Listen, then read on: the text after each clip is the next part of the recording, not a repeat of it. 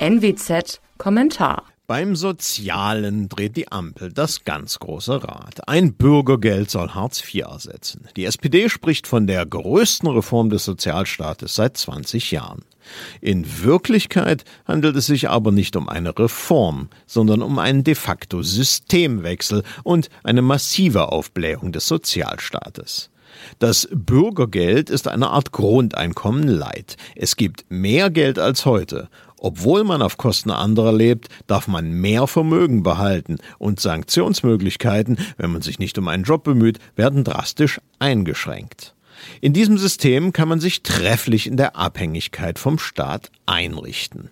Zudem wirken ausgeweitete Sozialleistungen wie ein Magnet und führen zu noch mehr Armutseinwanderung.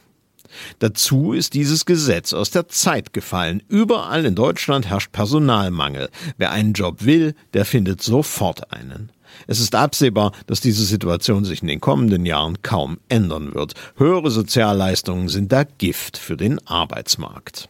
Im vergangenen Jahr flossen 49,7 Prozent sagenhafte 284,7 Milliarden Euro des Bundeshaushaltes in soziale Sicherung, Arbeitsmarkt, Familie und Jugend.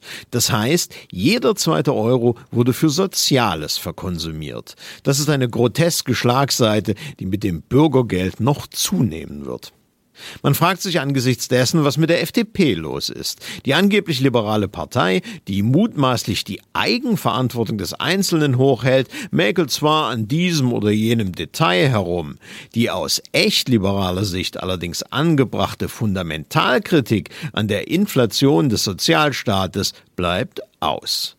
Das passt ins Bild der Ampel insgesamt. Die treibt beim Sozialen wie bei der Energiekrise eine Politik, die sich vor allem der Verteilung leistungslosen Einkommens widmet. Das geht zulasten all jener, die diese Party bezahlen müssen.